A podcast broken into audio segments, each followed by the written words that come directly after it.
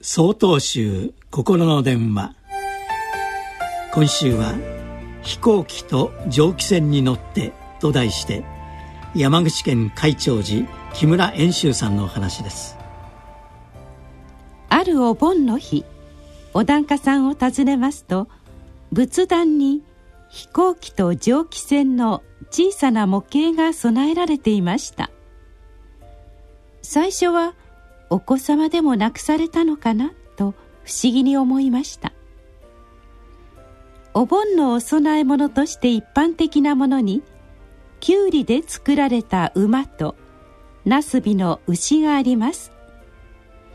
ご先祖様には待ち遠しいですから馬に乗ってできるだけ早く来ていただき帰りは名残惜しいので牛に乗ってゆっくりとお帰りいただくということでしょ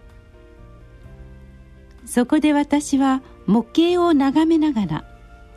現代なら飛行機でもっと早く蒸気船でもっとゆっくり快適にということだろうなと思いました。でもその檀家さんは加えてこうおっしゃいます。ご先祖様には両親や祖父母以外に途方もなくたくさんの方々がおられます。そのたくさんのご先祖様が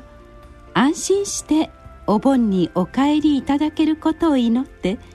2つの模型をお供えしています。とのことでした。その答えは私には予想外でしたがとても感心いたしました。ご先祖様といえば両親と祖父母兄弟など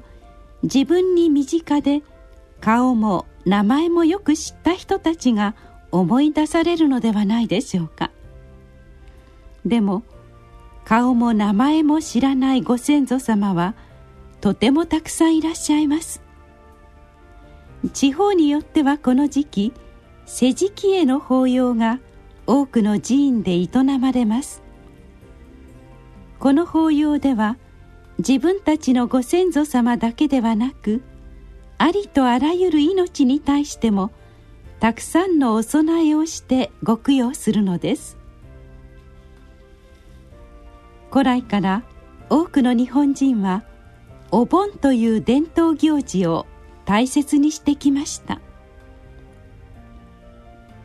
今の私たちもあらゆるものに祈りを捧げる仏教の持つスケールの大きさを実感しながらお盆の日々を送りましょ